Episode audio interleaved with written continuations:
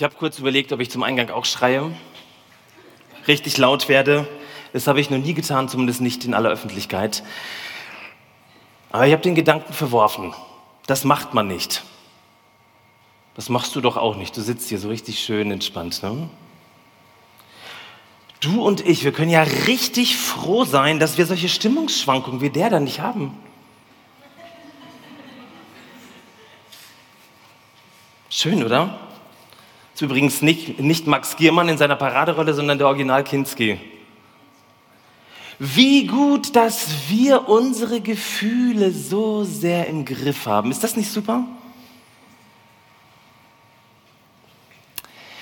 Aber tun wir das wirklich? Haben wir unsere Gefühle überhaupt irgendwie im Griff oder unterdrücken wir sie nicht viel mehr? So richtig tief? Was bringen uns bitte Wut, Zorn, Jähzorn und Aggressionen im 21. Jahrhundert? Sind doch nur peinlich, oder? Oder auch nützlich? Welche schwere oder leichte oder schmerzhafte Lektion mutet Gott dir und mir heute eigentlich zu? Und was haben diese Gefühle mit unserem Glauben zu tun? Meine These heute für dich. Weise Menschen haben gelernt, auf ihre Gefühle zu achten. Weise Menschen haben gelernt, auf ihre Gefühle zu achten. Sie kennen sie, lassen sie zu und lernen von ihnen. Wow. Wir sind ja mitten in unserer Predigtreihe zum Thema Weisheit. Und da geht es ja ganz viel um Erkennen, richtig machen. Ich würde sagen, um angepasst sein, um brav sein, um nett sein, umgänglich sein. Aber Gefühle, weise Menschen, ich bin zutiefst davon überzeugt, deswegen theoretisch können wir die Predigt an der Stelle beenden. Ihr habt jetzt meine Hauptaussage gehört. Weise Menschen haben gelernt, auf ihre Gefühle zu achten. Sie kennen sie, lassen sie zu und lernen von ihr. Wir sind seit Februar bis zum 24. Juli in unserer Predigtreihe zum Thema ich würde sagen zum Thema Gefühle eigentlich, oder? Sagen wir es einfach mal Weisheit, Weisheit, okay? Und ich habe heute Morgen drei Punkte für dich, ganz klassisch. Und vorab erstmal den Predigtext. Ich gehe mal kurz zurück. Das ist mein Predigtext für dich. Lies mal, ist der nicht schön? Der maßlos jähzornige muss büßen, denn willst du schlichten, musst du es, machst du es noch schlimmer. Einfach so ein random Vers aus der Hüfte raus, aus dem Leben, aus dem Auto, aus der Familie, aus den Kirchen, Gemeindekreisen, Leitungskreisen. Mein erster Punkt für dich, das Wutproblem. Ähm, alle Menschen, die eine jähzornige Person kennen, und wahrscheinlich sind es etliche unter uns, kennen das Gefühl, das Gefühl des Fremdschämens, oder?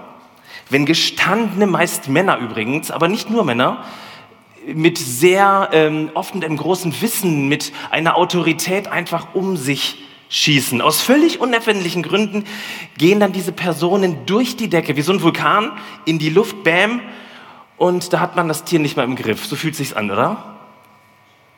Klarer Fall von Jezorn. Der Schweizer Theologe, äh, nee, der Schweizer Psychologe und Psychotherapeut, ähm, Theodor Itten hat eine Umfrage in der Schweiz gemacht und die ist wirklich krass. Er hat ein krasses Buch geschrieben, ist durch die Medien dadurch, damit gegangen. Er sagt, über 20 Prozent der Schweizer haben ein Jähzornproblem. Ah, das sind die Schweizer, ne? Wussten wir immer schon, oder? Diese lieben Schweizer, Leute, Okay, man hat ihm ein bisschen widersprochen. Äh, psychologische Studien in, der Ukraine oder in den USA ergeben so ein bisschen mehr als 6 Prozent. Aber anyway, wenn es nur 6 Prozent sind, ist das nicht krass? Und genau diese jähzornigen Personen hat der Schreiber oder die Schreiber der Sprüche im Blick. Da heißt es, der maßlos Jähzornige muss büßen. Maßlos, ohne Maß. Ist wie so ein Vulkan, der über Wochen brodelt und dann irgendwann mal über Wochen explodiert, oder? Es geht darum, dass die Menschen in dieser Extremsituation sogar büßen müssen, bestraft werden. Andere Ausleger meinen, ach, der Zorn ist schon Strafe genug, sozial gemieden und ausgegrenzt. Ist irgendwie komisch. Warum muss so ein Vers in der Bibel stehen? Das ist doch offensichtlich. Also, sorry, das hättest du wahrscheinlich vorher auch gewusst, oder? Oder auch unterschrieben. Ich glaube, weil es für uns heute eine andere Situation darstellt. Heute im Jahre 2022. Für die Hörerinnen und Hörer dieses Verses war das klar, was passiert. Damals im Orient und auch heute haben die Menschen eine ganz große Range an Gefühlen, die sie zulassen. Ich weiß nicht, ob du mal bei einer Beerdigung warst im Orient, damals wie heute. Tagelanges Weinen, Trauern, Schweigen und Schreien. Mich hat das schon als kleiner Junge beeinflusst. Anfang des Buches Hiob, das Buch ist kryptisch damals für mich. Aber eine Sache fand ich krass. Die drei Freunde, die Hiob besucht haben, als er alles verloren hatte, die haben sich eine Woche neben Hiob hingesetzt. Eine ganze Woche und haben geschwiegen. Ähm, bei meiner, beim Theologiestudium in Wuppertal, in der, im Grundstudium zur klinischen Seelsorge, ein Seminar im Krankenhaus. Ich habe es kaum fünf Minuten ausgehalten, einem älteren Mann die Hand zu halten, ohne Worte. Er wollte nicht reden. Und ich musste da sein eine Woche Schweigen, Dasein, aushalten. Wisst ihr, was das bedeutet? Zugang zu krassen Gefühlen zu haben. Übrigens, ähnlich ist es auch bei der Hochzeit. Wenn ihr die Jungs und Mädels drüben im Orient mal wirklich erleben wollt, dann fahrt zu einer Hochzeit, die feiern fast eine Woche oder eine ganze Woche. Unsere Partys sind dagegen eher, naja, in Anführungsstrichen zu sehen. Und das, was hier erwähnt wird und auch an etlichen Stellen der Bibel, ist die Ultima Ratio, also sozusagen die Grenze. Gefühle sind nicht okay, wenn sie Schaden anrichten. Der maßlos Jähzornige. Wenn es bei meiner Wut nur noch um Schwarz und Weiß geht und eine Option oder beide Zerstörung bedeuten. Wenn es um Gewalt geht. Und ich meine das wirklich ernst. Gewalt im Privaten, da wo wir nicht hingucken können, wo wir uns oft nicht verhalten, sondern so sind, wie wir sind. Beim Autofahren, im Büro, in der Gesellschaft, aber auch in, der, in Kirchen und Gemeinden. Das ist nicht okay. Das ist eine Grenze, über die wir tatsächlich, die, die, die uns äh, die Bibel gibt. Es ist nicht okay. Bis hierher und nicht weiter. Und wisst ihr, was verrückt ist? Manche und das Thema werde ich jetzt gar nicht irgendwie behelligen, aber manche Ausleger sehen diesen Vers übrigens in eine, in Duktus einer Erziehung von Kindern. Und wenn ihr dann Vers 18 lest, wo es darum geht, sie zu maßregeln oder zu strafen, dass es aber nicht zum Tode geht, Merkt ihr gerade, wie, wie, geladen das hier ist? Es ist schrecklich. Wir tragen mit uns als Christen ein schreckliches Erbe von Gewalt. Und dieser Vers sagt, stopp, stopp daheim, stopp hier in Gemeinden, stopp. Aber diese Menschen damals, die haben gewusst, wie man, oder haben mehr gewusst, wie man mit starken Gefühlen umgeht.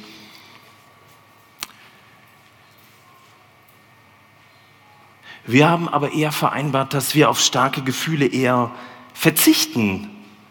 Das Problem ist, dass wir sie gar nicht mehr wahrnehmen können. Manchmal ausrasten, so wie Kinski, und dann einfach einen Scherbenhaufen finden, aber oft gar nicht verstehen, was liegt denn da drunter, was passiert da eigentlich. Das Problem mit den Gefühlen ist aber, dass Wut eine Affekthandlung ist. Du kannst oft nichts dagegen tun. Gerade in den Teilen des Gehirns, die für kognitives Denken zuständig sind, ja, die werden in wenigen Millisekunden umgangen. Die beiden Amygdala, du siehst es hier nochmal. Wut- und Gefühlsproblem, genau, da haben wir es ja nochmal die werden, die werden aktiviert und ähm, aktivieren den Hypothalamus an und dann passiert es eine andere Atmung als eben noch, eine andere Muskelspannung. Ihr habt es bei Kinski noch gesehen, die schöne Zornesfalte, ne? Oder kennt ihr wahrscheinlich von anderen Leuten auch. Die Lippen verformen sich und werden zusammengepresst. Der Vulkan steht vor der Eruption. Wir aber haben gesellschaftlich gesagt, das geht nicht. Man darf nicht explodieren, man darf starke Gefühle nicht zeigen, es gehört sich nicht. Wir haben gelernt, dass man sich verhalten soll, konform sein soll, nett sein soll. Übrigens auch in Kirchen, in Treffen.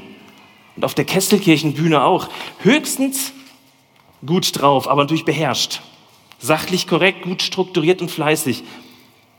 Anders als die alten Hörerinnen und Hörer dieser Texte haben wir in der Regel ein Wut- und Gefühlsproblem, sehr wahrscheinlich. Wir vertrauen nur relativ wenigen Zust oder Vorgängen im Gehirn, und zwar eigentlich nur 20 Prozent, die wir selber steuern können. Das sind die kognitiven Leistungen unseres Hirns. Die anderen 20 Prozent, die das System am Halten, am, am, am Laufen halten, die Körpertemperatur regulieren, die Hormone oder die Reaktion steuern, darauf haben wir eh keinen Einfluss. Aber wisst ihr, dass 60 Prozent der Vorgänge im Gehirn mit Gefühlen zu tun haben? 60 Prozent. Wir haben es aber einfach nicht gelernt, einen Zugang dazu zu kriegen. Meine Frage an dich, aber sehr stark auch an mich, weil mich diese Predigt die Woche richtig begleitet hat, zum Teil an den Rand gebracht hat. Wie wollen wir auch nur ansatzweise authentisch sein, wenn wir keinen gesunden Zugang zu unseren Gefühlen haben? Wie wollen wir über Gott, über den Unendlichen, den Unfassbaren, wie in der Bibel präsentiert wird, über das Leben an sich nachdenken und uns da hineinstürzen, wenn wir es maximal erlauben, 20 Prozent unserer kognitiven Leistung am Start zu sein? Ich möchte dir mal was zeigen. Jesper Juhl, ein guter Mann, hat ein tolles Buch geschrieben zum Thema Aggression. Kaufen oder das Hörbuch auf Audible runterladen. Der legendäre Jesper Juhl sagt, spricht vom Botox-Syndrom der Seele. So gehen wir mit starken Gefühlen um. Ein Botox-Syndrom der Seele. Wir wissen, wir kriegen Falten, wir wissen, wir werden älter, wir wissen, es entspricht nicht dem Ideal der Jugend. Es ist, sagen wir mal, herausfordernd, ne, um es mal stark emotional zu sagen und dann spritzen wir Botox, damit wir so aussehen. Damit lähmen wir aber alles. Wir betäuben alles. Wisst ihr, was das zur Folge hat? Wenn wir diese anstrengenden Gefühle in den Keller sperren und unsere Seele mit Botox beruhigen, ich möchte mal was fragen, was passiert dann mit den anderen starken Gefühlen wie Liebe oder Freude oder Begeisterung oder Leidenschaft? Wir fragen uns das ja ständig, warum uns das in, Deu in Deutschland irgendwie fehlt. Ne? Warum uns das in Gemeinden fehlt, dass die Begeisterung im Ausland oft eine ganz andere, von einer anderen Dynamik ist als bei uns. Ich glaube, wir haben nicht nur ein Wut, wir haben ein Gefühlsproblem. Ich glaube, viele fühlen sich selbst nicht. Ich glaube, viele fühlen andere nicht, also in Klammern Empathie. Und ich glaube, wir fühlen Gott nicht. Jetzt ist es raus. Jetzt ist es raus. Aber Gott denken, ne, das können wir, das muten wir uns zu, oder? Warum kann man Gott nicht fühlen? Meine These heute, weise Menschen haben gelernt, auf ihre Gefühle zu achten. Sie kennen sie, lassen sie zu und lernen von ihnen. Wir lernen von ihnen. Puh, herausfordernd, langer Weg noch für mich. Herr Englisch. Darum schnell. Punkt 2, das Versteck. Wenn wir über diese starken Gefühle reden, also das tun wir ja nicht, aber wenn wir darüber reden würden, sagen wir so konjunktiv, okay, dann reden wir meistens darüber, was sich an der Oberfläche abspielt, also was wir sehen, die Zornesausbrüche. Guck mal hier, darüber reden wir. Naomi Campbell, die Schöne, die schon wieder jemanden geschlagen hat. Oder Alexander Zverev, der seinen Tennisschläger kürzlich wieder zertrümmert hat und dabei fast den Schiedsrichter verletzt hat. Wir sehen unseren allseits beliebten Freund Donald. Und wir sehen auch den mir sehr ans Herz gewachsenen Jürgen Klopp. Darüber reden wir dann, ne? über solche Ausraster und sagen moralisch, das gehört sich nicht. Ich möchte mit euch heute einen Stockwerk tiefer gehen. Ich möchte mit euch überlegen, was spielt sich im Versteck ab. Denn das ist moderner Psychologie zu verdanken, dass wir an dieser Stelle sprachfähig werden können. Auch da ist es eine Option, es ist kein Selbstläufer. Und die Bibel kennt diese Gefühle seit Tausenden von Jahren. Ich komme später gleich dazu. Was ist der Grund, dass wir so starke Gefühle wahrnehmen und sie weder nach außen noch richten, sondern oft nach innen. Und übrigens, das Schlucken von starken Gefühlen erzeugt, auch wenn man sie nicht sieht, genau den gleichen Stressausstoß im Körper, wie das Explodieren. Stresshormone, welcome. Ich möchte euch zeigen, was es bedeutet, diese Gefühle zuzulassen. Oder zumindest in der Theorie, ich bin ganz ehrlich, in der Theorie. Ich werde es hier nicht vorführen. Sie zuzulassen, zu sehen, wahrzunehmen und rauszulernen. Wisst ihr, jeder von uns weiß, wie Wut an der Oberfläche aussehen kann. Und vor allem Eltern von Kindern wissen das. Auf dem Weg hierher habe ich mein Handy gezückt. Meine Frau hat mir noch geschrieben, oh, es war ein schrecklicher Morgen. Wir haben nur geschrien. Ich konnte mir weder die Haare waschen noch was anderes machen. Schreien, brüllen, mit der Faust auf den Tisch hauen, die Tür knallen, Kinder hauen gerne und beißen zu. Übrigens, dies bei Jul meint, 60 Prozent der Kinderbisse sind aus Liebe. Nur mal für alle Eltern, ne? Aus Liebe. Aber warum? Warum schauen wir nicht drunter? Und was passiert eigentlich darunter? Denn jede Form von Aggression hat eine Ursache. Ich möchte euch mal zeigen und vielleicht kannst du es dir fotografieren. Das können, es ist keine absolute Liste, Ursachen von Aggression sein. Eine innere Verletzung, die plötzlich tangiert wird und du eskalierst. Es ist vielleicht das Gefühl, dass du beschämt wurdest von irgendwem in einer Gruppe. Wie gesagt, Gefühle sind immer subjektiv. Es ist das Gefühl von Trauer, das darunter liegt. Sich nicht beachtet fühlen von Menschen eine Überforderung mit einer Sache, weil es zu schnell geht, weil es zu viel ist. Oder dieses Gefühl, hilflos ausgeliefert zu sein. Ich möchte euch mal von einem Vormittag vor einigen Wochen bei uns daheim im Hause Englisch berichten. Meine Frau hat wieder alles falsch gemacht. Nein, es geht um mich. Ich war ruppig zu ihr. Ich habe gezickt, war kleinlich, unausgegoren. Ich habe ja diese Mikroaggressionen, du kennst es so, ne? wir trauen uns doch nicht mal richtig auf den Tisch zu hauen, sondern so Mikroaggressionen habe ich ihr entgegengebracht. Ich war bockig. Und dann fragt sie, was hast du eigentlich? Ich versuche ein Gespräch mit dir anzufangen. Was hast du eigentlich? Und wisst ihr, ich habe, musste mir Zeit nehmen, weil ich gemerkt habe, irgendwie ist das blöd, was ich mache. Es beschämt mich, also ich fühle mich auch nicht gut dabei, aber ich mache es irgendwie, da ist irgendwas. Und ich habe angefangen, wirklich zu fragen, bin aufs Feld gegangen, habe noch Zeit gehabt beim Autofahren, habe gehört, was steckt eigentlich unter meiner Bockigkeit? Und ich zähle das tatsächlich auch als Aggression. Das ist ja ein sehr weites Feld und die Psychologie ist sich auch nicht einig, was genau Wut von, äh, von, von anderen Aggressionen, von Jezorn ganz klar trennt, sondern das ist ein ganz großes Ding mit Aggressionen. Und wisst ihr, was ich festgestellt habe? Surprise. Ich bin traurig traurig, weil mein Abschied in der Kesselkirche naht. Und das kompensiere ich mit Zickigkeit. Das kompensiere ich mit Bockigkeit einer Person gegenüber, die überhaupt nichts dafür kann, die eigentlich in Beziehung bleiben möchte. Ist das nicht krass? Da ist eine Ebene, die ganz häufig das triggert und wir sehen nur das Obere, das, was drüben ist und kritisieren es. Wisst ihr, wie oft ich meine Kinder ausgeschimpft habe, weil sie etwas tun, was sie nicht sollen, aber es trotzdem tun, gerade wenn man keine Zeit hat, sich um sie zu kümmern. Wenn ich zum Beispiel das Essen vorbereite, das Frühstück, so wie gestern Morgen zum Beispiel, die verhalten sich einfach nicht. Und eigentlich meinen sie, Papa, nimm dir Zeit. Papa, ich möchte sehen, dass wir dir wichtig sind. Und stattdessen wird an der Oberfläche gezickt, gebissen und der eine fliegt fast durch die Scheibe. Und ich weiß das alles und schimpfe sie. Oh.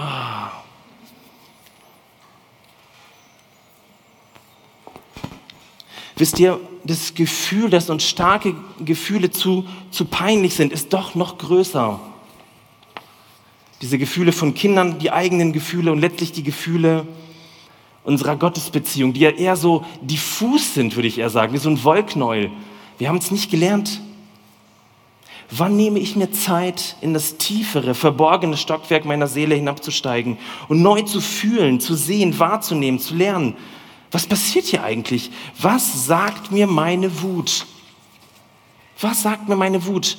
Ich habe in dieser Woche auch noch ein anderes Erlebnis gehabt. Da habe ich mich einen ganzen Nachmittag geärgert. Ich möchte euch einfach mal zumuten. Den ganzen Nachmittag, weil es eine Sache gab, die eigentlich gar nicht komplex war und ich habe eine Person gebeten, etwas zu tun und nach Monaten bekam ich eine Antwort, die ich persönlich als fehlerhaft und erbärmlich wahrgenommen habe. Und ich musste dann überlegen, okay, was ist das eigentlich, was mich gerade so triggert? Ich musste erstmal lernen, durchzuatmen. Das ist übrigens ganz wichtig. Manche Psychologen sagen, durchatmen, kurz mal bis 10 zählen. Andere sagen, 20 Minuten braucht es, damit der Vulkan sich beruhigt. Wut zulassen, stehen lassen und aushalten, sich Zeit lassen, bevor man ins Versteck geht. Und das musste ich machen. Ich musste mir Zeit nehmen, um zu gucken, was ist da gerade getriggert worden. Und habe dann festgestellt, ich fühle mich eigentlich, eigentlich sind es zwei Gründe, ich fühle mich und mein Anliegen nicht beachtet, nicht wahrgenommen, nicht ernst genommen. Und das über so eine lange Zeit. Und ich fühle mich so ein bisschen dieser Person so ausgeliefert, denn ich bin ja schließlich auf sie angewiesen. Ne? Aber oberhalb sah das ganz anders aus. Da war der Englisch aber auf 180 doch. Das musste ich an dieser Stelle lernen. Erstens Wut, Wut zulassen, stehen lassen und aushalten. Sich Zeit lassen, bevor man ins Versteck geht. Vielleicht sind es wirklich 20 Minuten. Probiert es einfach mal aus. Stoppt das mal. Ihr habt kein, keine Ressourcen während ihr wütend seid, aber achtet mal drauf. Bei der Nachbarin, beim Nachbarn.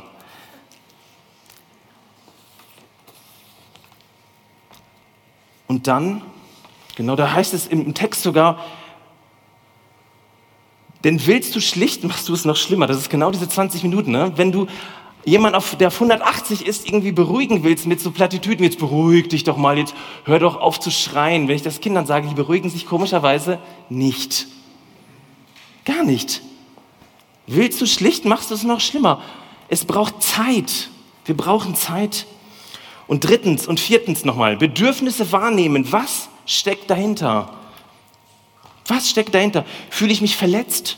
Fühle ich mich beschämt? Ist es Trauer? Fühle ich mich überfordert? Ist eine Grenze überschritten worden? Und ich bin sicher, da gibt es noch sehr viel mehr. Finde heraus, was es für dich ist. Geh in dein Versteck. Such dir Leute, mit denen du genau darüber reden kannst. Leute, das ist so wertvoll, so wichtig. Wir brauchen neue Erfahrungen mit unseren starken Gefühlen, damit wir ihnen halbwegs vertrauen können. Und das ist tatsächlich meine Hoffnung am Ende des zweiten Punktes für dich. Aus der Neurowissenschaft wird deutlich, und so beschreibt es auch Jesper Juhl in seinem Buch Aggression, neue konstruktive Erfahrungen im Umgang mit der Aggression können die destruktiven heilen. Ist das nicht gut? neue Erfahrungen. Lass sie zu, lass sie zu, mach dich auf, hol dir Hilfen, hol dir Begleitung, rede darüber. Der letzte Punkt ist ganz besonders wichtig, kommunizieren. Darauf kommt es eigentlich an. Ich bin von allen Punkten wahrscheinlich Punkt 4 am schlechtesten. Ich kann das nicht so gut kommunizieren. Ich denke immer, wenn ich mich dann zumute, eskaliert die Situation. Einfach zumuten. Es, Natürlich nicht sofort, aber zeitnah, irgendwann mal nicht, dass man sagt, ach, ist doch alles egal. Dann macht man es sowieso nicht. Gute Nachricht für unseren Glauben, es darf authentischer, ehrlicher, vielfältiger werden. Wie? Ich möchte es jetzt mit dir mal einüben. Bist du bereit? Natürlich nur biblisch, ne? Wir sind ja hier. Okay? Es gibt einen aggressiven Teil in der Bibel, der nennt sich Klagepsalmen. Hast ihn so nie gelesen, ne? Man kann ihn schwäbisch lesen, man kann auch orientalisch lesen. Wir probieren das einfach mal. Vielleicht stehst du kurz mal auf. Jetzt lesen wir das einmal erstmal schwäbisch, so wie wir es lesen würden. Am besten auch noch liturgisch, okay? Herr, wie lange willst du mich noch vergessen? Wie lange hältst du dich vor mir verborgen? Wie lange noch sollen Sorgen mich quälen? Wie lange soll der Tag, der Tag für Tag an mir nagen? Und so weiter. Ihr versteht das Prinzip. Dieser Psalm, Psalm 6, Psalm 22, dieser krasse Psalm, wo Jesus am Kreuz hängt ruft, mein Gott, mein Gott, warum hast du mich verlassen? Den kann man auch schwäbisch lesen oder deutsch Ich möchte dir Mut machen. Entdecke diese Schätze der Bibel. Und jetzt darf ich mal schreien, du kannst dir die Ohren zuhalten. Bitte an der Technik ein bisschen runtergehen. Herr, wie lange willst du mich noch vergessen? Hast du das mal ausprobiert, dass Gott zu sagen, das sind Gefühle, die Gott sowieso sieht? Da fühlt sich jemand verlassen von Gott. Der Gott, der gesagt hat, ich bin da für dich. Der Mose am, ihr könnt nicht wieder hinsetzen, am, am Dornenbusch begegnet ist, der ist einfach weg. Die Grundlage eines Glaubens ist entzogen und wir sagen, ja gut, dann ist es halt so. Scheiße, nein. Das zu lernen mit Worten der Bibel, heiliger Zorn, oh, ist das schön. Nimm dir doch mal ein bisschen Zeit in dieser Woche und brüll mal diesen Psalm 13 in einer Übersetzung, die dir genehm ist. Und natürlich nur dann, wenn dir danach ist, jetzt nicht einfach nur so. Dann ist es ja auch keine Aggression, sondern eher Fun oder so. Aber für, was für Gefühle und Bedürfnisse stecken denn in diesem Versteck? Äh, in deinem Versteck, deinem ganz persönlichen, ist es das Vernachlässigtsein, das Übersehen worden sein, ist eine Grenze überschritten worden. Wann möchtest du dir die Zeit nehmen, um das zu fühlen? Mit wem? Wem willst du in dieser Woche davon erzählen, was da im Versteck ist? Und auch ganz wichtig im biblischen Duktus, wem solltest du um Vergebung bitten? Weil du in deiner Wut, in deiner Aggression vielleicht jemanden verletzt hast etwas kaputt gemacht hast. Ich möchte dir im Namen Gottes etwas zusprechen. Gott ist längst in deinem Versteck. Es ist überhaupt nichts Neues. Er war schon immer da. Er kennt deine Gefühle. Alle. Er umarmt sie, egal wie heftig sie sind. Nimm dir Zeit und werde ganz, so wie du bist, mit allem, was oberhalb, aber auch unterhalb passiert. Das ist meine Einladung an dich. Und jetzt noch einen kurzen dritten Punkt, okay? Diese Kraft haben wir noch, sonst brüllst du einfach, sag jetzt Ruhe, Englisch, geh. Ich vertrage das heute, okay? Neuer Mut zur Wut, das musste jetzt kommen. Wir brauchen neuen Mut zur Wut. Jetzt habe ich mal drei Zitate, ein ewig langes und zwei kurze. Die zwei kurzen seht ihr hier. Und zwar habe ich extra einen Theologen genommen, damit ihr seht, dass auch Theologen sowas fühlen. Und Paul Ekman, vielleicht der Gottvater auf alles, was so Gefühle angeht. Er hat diese diese Mikroexpressionen im, im Gesicht entdeckt, das krasse Buch geschrieben, Psychologe aus Amerika, alles, was so mit Gefühlen zu tun hat. Er ist der Experte schlechthin. Tim Keller schreibt, Wut ist Energie, die man zur Verteidigung von, einem, von etwas mobilisiert, das man liebt.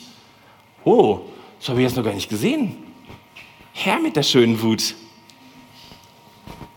Paul Ekman schreibt, Zorn kann hilfreich sein. Er sagt uns, was etwas, ähm, dass etwas geändert werden muss. Krass, oder? Und jetzt mal Jesper Juhl.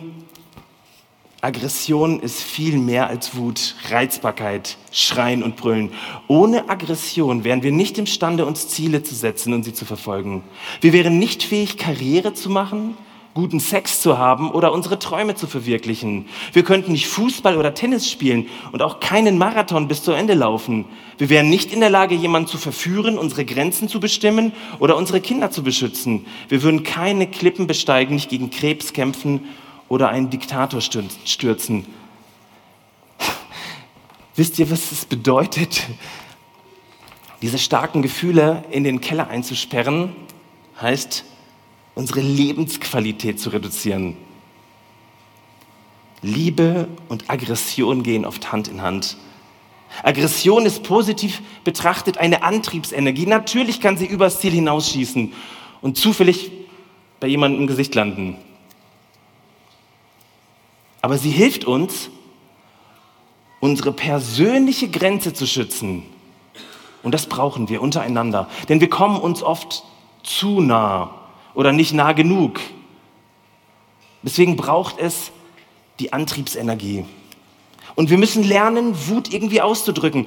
Und das, worauf ich in diesem letzten Punkt eigentlich hinaus will, ist gar nicht so sehr das Individuelle. Das, darüber reden wir in Kirchen und in Gemeinden permanent.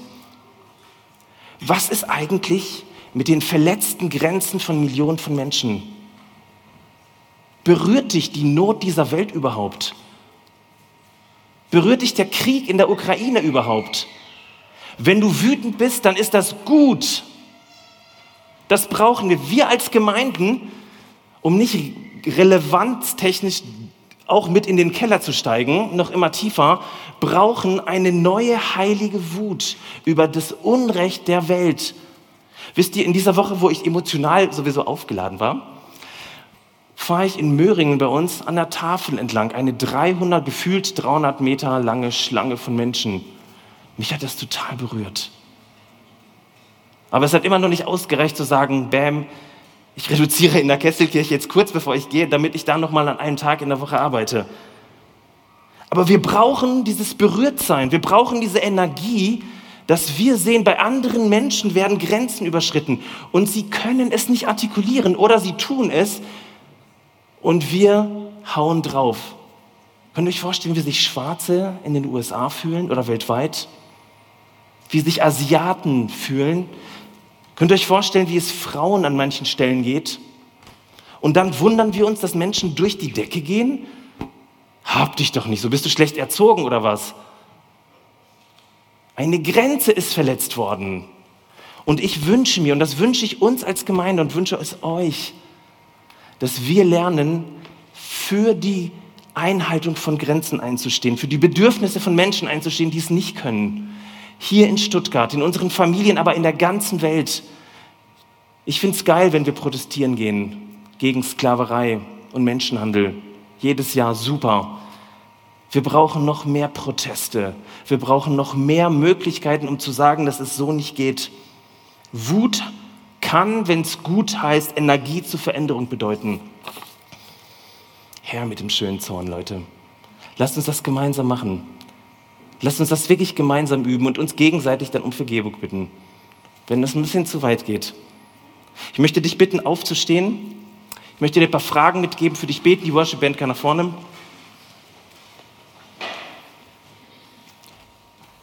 Hör mal zu und nimm einfach das mit, was zum Klingen gebracht wird. Wo ist dein blinder Fleck, was starke Gefühle angeht?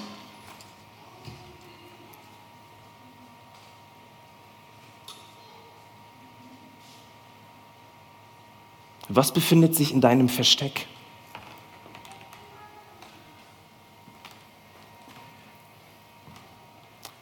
Was tust du, um nie nach außen hin aggressiv rüberzukommen?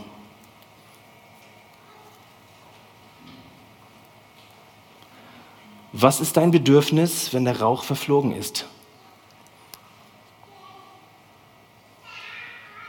Wo möchtest du die Energie der Wut nutzen, um in eine echte Beziehung zu anderen Menschen und zu Gott zu kommen, um diese Welt im Namen Jesu zu einer besseren Welt zu machen? Jesus, und so legen wir dir unsere Gefühle hin, weil du sie eh kennst und bitten dich, hilf uns. Wir sind ziemlich am Anfang. Hilf uns. Amen.